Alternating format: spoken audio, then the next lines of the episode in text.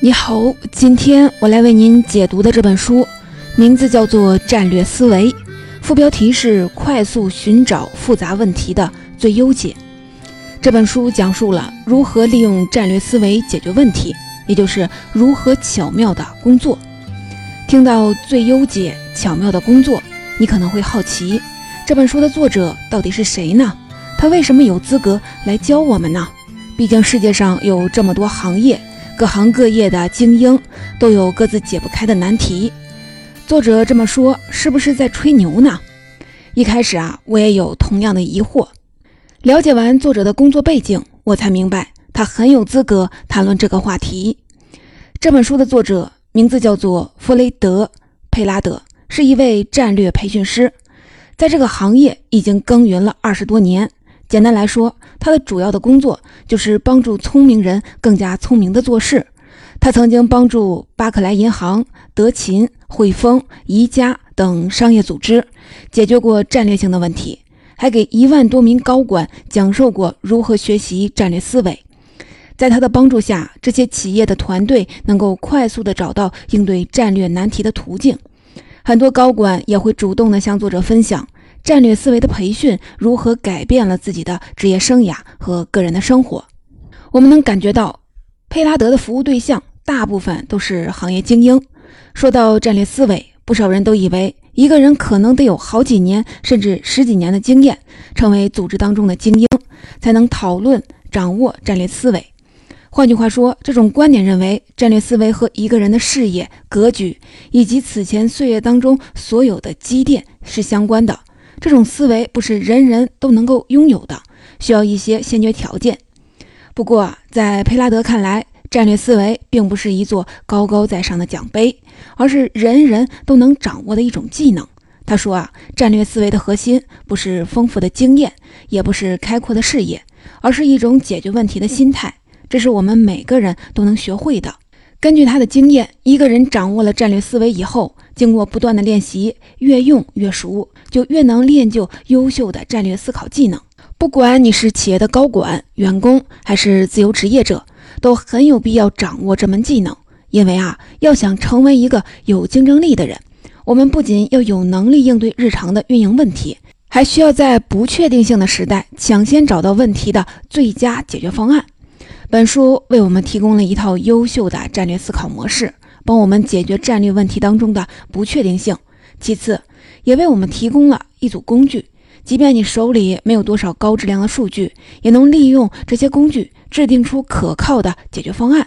在作者提供的这些方法当中，最关键、实用的就是过山车式战略思维。作者说，这是一种解决复杂问题的终极思维模式，能让我们更巧妙的工作，而不是更努力的工作。希望今天这本书能帮助聪明的你更加聪明的做事。今天的解读有两部分。我们先来一起了解下什么是过山车式的战略思维，为什么作者认为它是解决复杂问题的最好的方法。第二部分，我们就来看看怎样做才能拥有过山车式的战略思维。我们进入第一部分，游乐场里尖叫声最多的地方，可能就是过山车。启动之后，它先是缓缓上升，而后急速下降，接着向前推进一段，再开始上升下降。换句话说，过山车的行动曲线主要包括向上、向下、推进这三部分。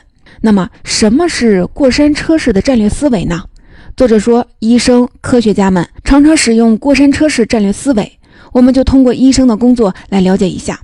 如果一个人感觉身体不舒服，就会去看医生，说说自己的症状。医生听完以后，不一会儿就想到了好几种可能的病因，因为他对人的生理和病因非常的了解。刚才这一步就是过山车式战略思维里向上的那部分。有了这一步，人的思维就不会被混沌的局面困住，而是能保持清晰。想清楚的有几种可能的病因，还没有完，医生还得用数据或者是医学事实来验证自己的猜测，快速排除那些不太可能的病因，最终留下一个可能性最大的原因。这一步就是过山车式战略思维里向下的那部分。它会把我们从猜想的状态带到确定的境地。医生得出自己的结论后，还要拿出一个推荐治疗方案，想办法获得其他医生、病人以及家属的认同。这一步就是过山车式战略思维当中推进的那部分。我们做事情或者是解决问题的时候，光是自己得出答案还不够，还需要利益相关者的认同，才能把结论落实成为行动。说到这里，我们也就知道了，所谓的过山车式的战略思维，说的就是我们解决问题的过程，就像一辆启动当中的过山车，会经历向上、向下推进这三个主要的部分。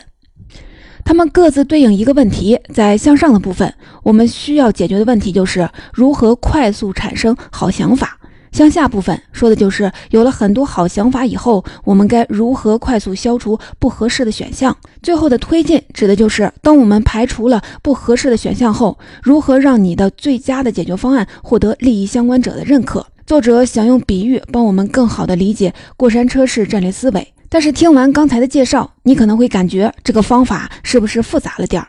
如果工作生活当中的每件事儿都按照这个节奏来，每天可能都干不了几件事儿。请注意，这过山车式的战略思维并不是我们解决问题的唯一方式。作者在书里介绍，我们思考问题、找出解决方案的过程，就像一场从问题开始到定论结束的旅程。而在这场旅程当中，人们经常会选择四种路线。除了过山车式的战略思维，还有三种，分别是阶梯式专业执行、潜艇式分析研究和直升机式创造发现。了解完这几种思维路径，你就会知道为什么作者认为过山车式战略思维是解决复杂问题的最好的方法。我们先来看阶梯式专业执行，它是最好理解的，也是最常见的。阶梯式专业执行也叫做专家方法。它指的是人们看到一个复杂的问题后，知道怎样执行就能解决它。有时候我们自己就是问题的专家，此前啊做过类似的事儿，知道问题的答案。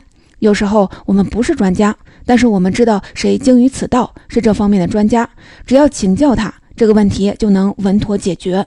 比如说，你不是人力资源专业的，公司却委托你优化一下内部的人力资源流程。这时候，你就可以请来外部的人力资源专家，让他根据你们的具体情况设计一份人力资源工作流程图，以及实现这项任务所需要的时间和工作量。你们一起解决这个任务的路线就像是一条阶梯，有时候执行速度比预期当中要快，有时候稍微慢一些。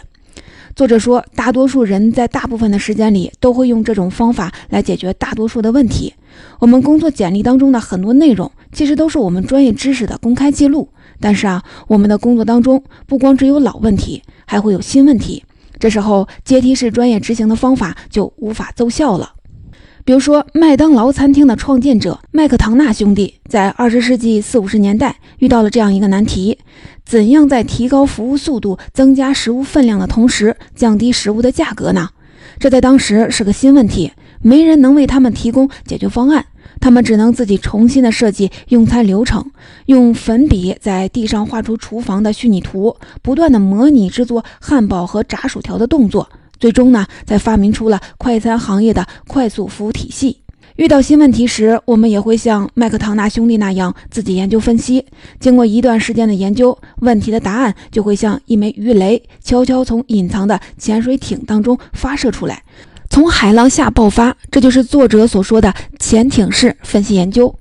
具体来说，就是我们从一开始并不知道真正瞄准的答案是什么。首先投入时间研究，不经意中找到了一些可用的数据和资料，然后会获得一个更有见地的、令人信服的解决方案。这个思维路径我们也不陌生。如果你身边有学者、律师、工程师，就会发现他们常常采用潜艇式分析研究来解决问题。作者说，学者、律师、记者这些专业人士还有一个共同点，他们都很依赖过去和现在的事实。比如说，律师在法庭上进行诉讼前，常常要回顾过去的案件，看看里面有没有相关的案例。再比如，记者在调查外国资本与本土企业家之间的联系时，也要搜集一大堆过去的资料和报道，或者向一些关键的参与者问问过去的事儿。但是，只依靠过去和现在的事实，无法解答所有的问题。举个很简单的例子：一个上班族因为家里新添了一个孩子，原来的汽车不够用了，他就在想，明年要不要换一辆大一点的汽车呢？满足全家的出行需求。可他不知道明年的经济形势会怎么样，也不敢保证家庭收入还能像往年那么好。换句话说，能帮他得出答案的关键数据不是来自过去，而是来自未来。想到这里，这个人啊可能会叹口气说：“还是明年看情况再说吧。”有些问题可以耽误一会儿，但很多战略问题并不能看情况再说。假设我们大家都在同一家公司工作，眼看着我们的市场份额就要超过竞争对手，成为行业第一。可就在刚刚，一家巨头公司宣布要收购我们的竞争对手。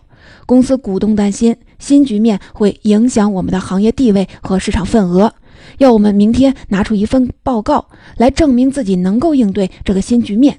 这时候我们能说我有很多的数据，我在研究更多的数据，但是对不起，我还远远没有得出答案，肯定不能。股东啊会非常的不满意。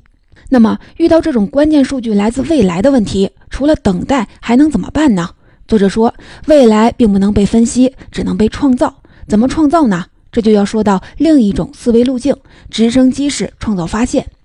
还拿刚才那个竞争对手被行业巨头收购的假设来说，这时候我们要做的就是快速判断行业巨头收购竞争对手后可能会怎么做，然后制定出相应的应对方案。比如说，对方要是压住传统业务，我们就得联合其他的同行，避免垄断；对方要是重视新业务，我们也应该着手去创新，迅速的推进。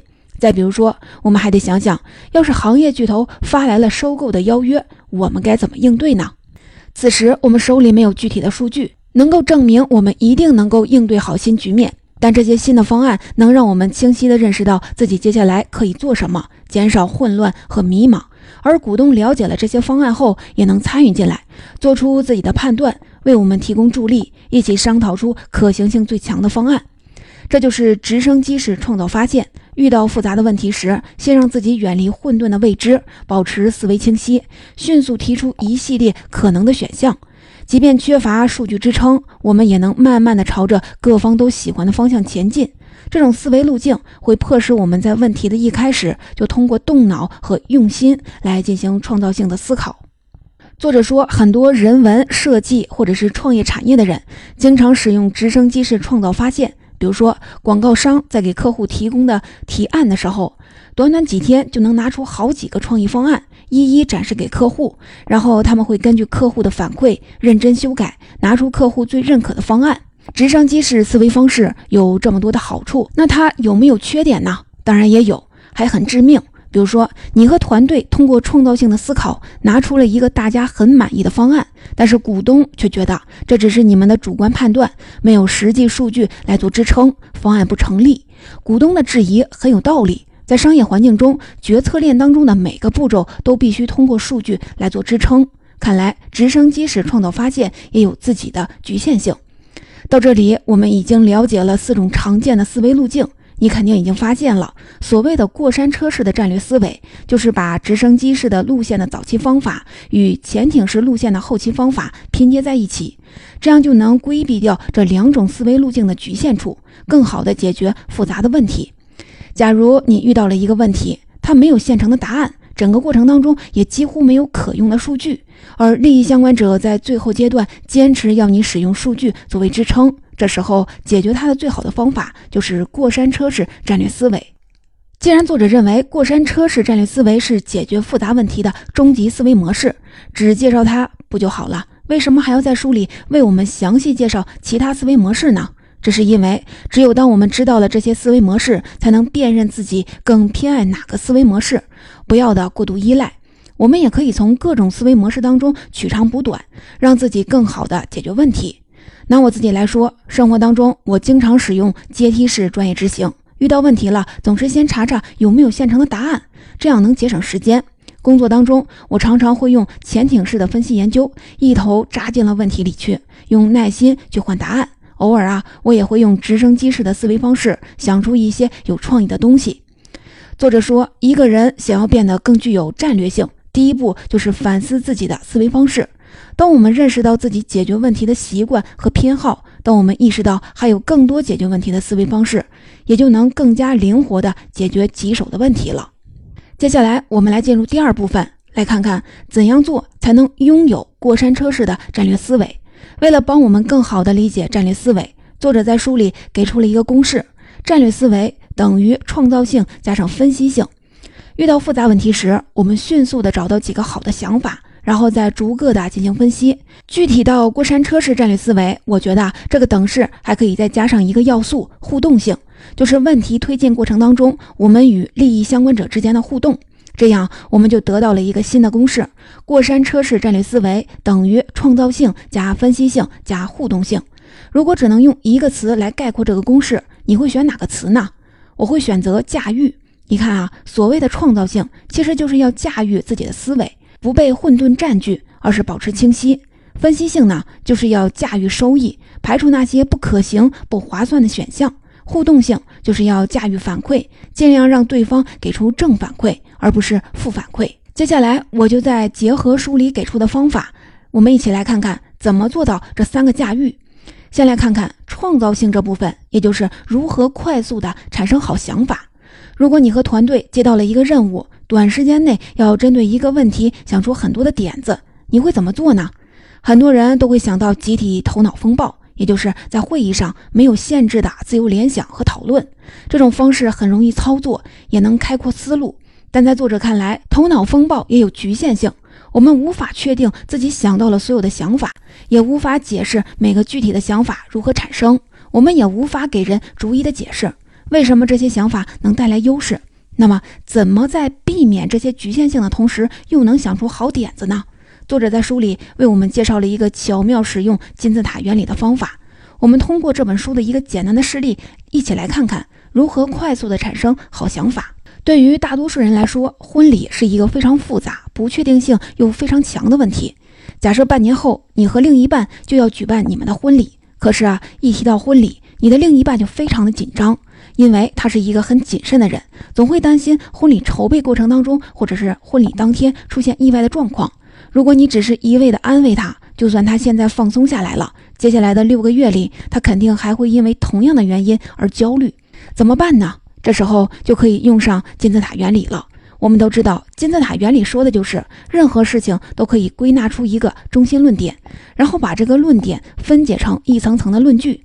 作者使用金字塔原理的方式很特别，他有一个核心动作是重构问题，就是把那个最让你焦虑的问题转变成你最想要的结果，然后呢，再按照金字塔的样式把这个结果自上而下的分解成几十个小事项。还是拿刚才的婚礼为例，我们可以把婚礼会成功举办吗这个问题转换成一个肯定的结果，也就是我们的婚礼非常的成功，这就是金字塔的顶端。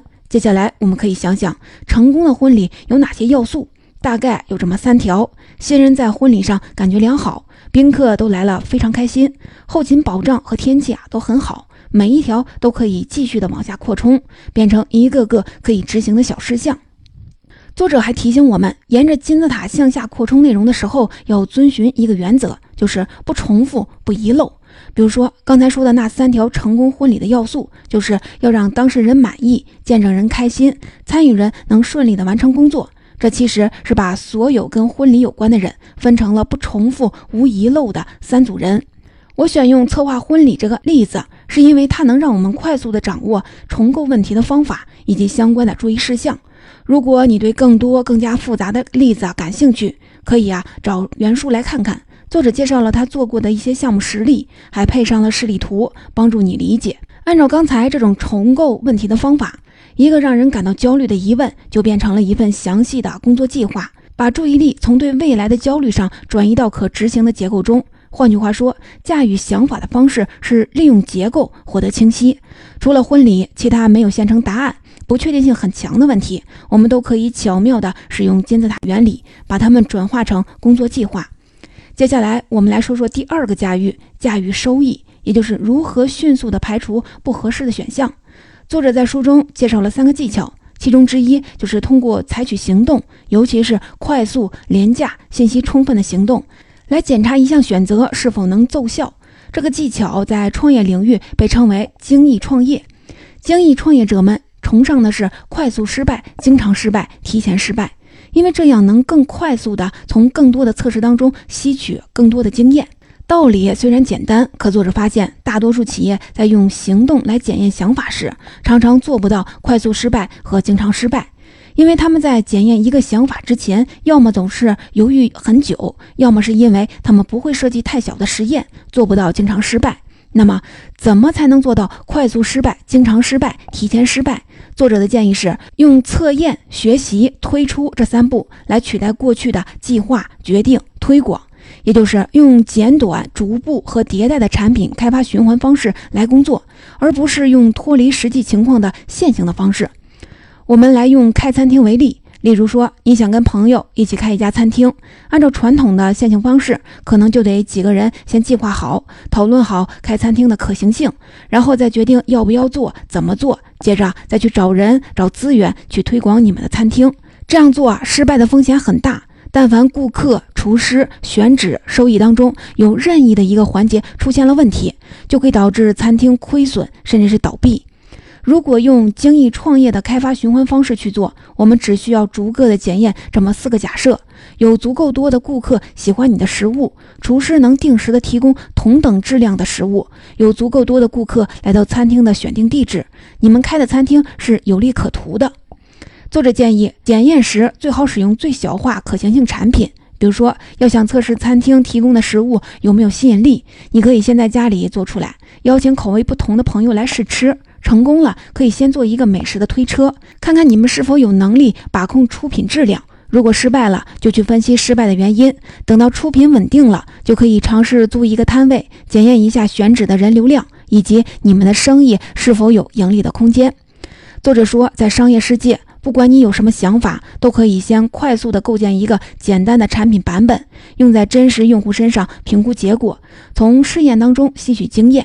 换句话说，能让我们驾驭收益的，不是一个商业模式有多新颖，也不是我们对产品多有信心，而是客户与产品之间的频繁互动，他们对这些产品的反应和行为。最后，我们终于来到了过山车的推进时刻：如何驾驭反馈，也就是怎么让你的最佳的解决方案获得认可。在推进时刻，你的任务是让利益相关者接受你的解决方案，或是同意你的观点。但是啊，战略问题往往都跟未来有关。可靠的数据并不多，在这种情况下，要想说服第三方，并不是一件容易的事儿。怎么办呢？作者在书里介绍了神经语言程序学，这是一门研究我们的大脑如何工作的学科。这门学科的研究成果能够帮助我们更好地驾驭反馈。我们都知道，每个人都是通过感官来感知这个世界的。根据神经语言程序学的研究，外部世界的信息会通过四个通道进入我们的大脑。它们分别是视觉通道，就是通过观察和看来搜集信息；听觉通道就是通过听说来传递信息；动觉通道指的就是通过触摸和感觉来处理信息；最后的数字通道就是我们都非常熟悉的阅读和计算。神经语言程序学有一个重大的发现，大多数人非常偏爱这四个通道当中的两个。假如你知道了利益相关者偏爱哪几个通道，然后把你表达的信息用这种通道进行传递，就能更快、更直接地打动对方。怎样才能判断利益相关者偏爱哪个通道呢？作者说，方法很简单，就是看他们说话时最喜欢用哪些词。要是一个人经常使用看见、聚焦、清楚等视觉语言，我们就会知道这个人可能偏爱视觉通道。如果一个人常常说“听起来”“听见”“告诉”“说”等词，那他偏爱的可能就是听觉语言。如果一个人使用肢体语言，还常常使用冲击、感觉、抓紧、紧张的等词，那他偏爱的也许就是动觉通道。当你听到一个人说话时总是用适应、能力、理解以及更加复杂的词，那么他很喜欢数字通道。当你判断出利益相关者更偏爱哪两个信息通道后，就可以使用这些通道特定的表达方式，以及相应的图片、故事和数字，就能帮你更好的说服对方，达成目的。听完了这么多的方法，我们稍微的总结一下。遇到复杂的问题时，我们可以回想一下这个公式：过山车式战略思维等于创造性加上分析性加上互动性。它提醒我们要利用结构驾驭自己的思维，保持清晰，而不是被混沌迷茫占据。用精益创业的方式驾驭收益，排除掉不可行的选项。用神经语言程序学的成果驾驭利益相关方的反馈，更快、更直接地打动他们。总结《战略思维》这本书的精华内容，我就为您解读到这里。这本书并不厚，只有两三百页。但读起来啊，感觉很扎实，干货很多。每个实操部分，作者都会介绍好几种，甚至是十几种详细的方法。作者说，他写这本书的时候，恨不得把自己过去二十年的经验全都塞进去。如果你想要更巧妙地做好工作，更好地预知未来，非常推荐你去阅读原书。最后呢，我还想跟您分享一下作者佩拉德给自由职业者的三个建议。这些建议不仅能很好的体现战略思维的特点，也很适合我们在工作和生活当中使用。佩拉德给自由职业者的第一个建议就是，你要有十个小想法，而不是一个大想法，因为啊，其中大约有七个会直接的失败，两个会显示出一些发展前景，只有一个会成功。他的第二个建议是，学会重构问题。自由职业者的收入不像上班族那么稳定，他们总会因为收入问题而焦虑。对此，佩拉德说：“不要问自己明年的我该怎么支付自己的账单，这只会增加我们的焦虑。我们应该对自己说，明年会是我收入最高的一年。当我们把一个问题反转成一个故事的结局，更容易弄清楚自己如何的实现这一切。我们可以利用金字塔的原理，把这个财务目标分解成一个个可以执行的小事项。”佩拉德对自由职业者的第三个建议就是深入研究你的客户想要什么。他们没有得到什么，生产者的产品与消费者想要的东西之间永远都存在差距，只能通过自己的工作缩小这种差距，金钱啊就会自己找上门来了。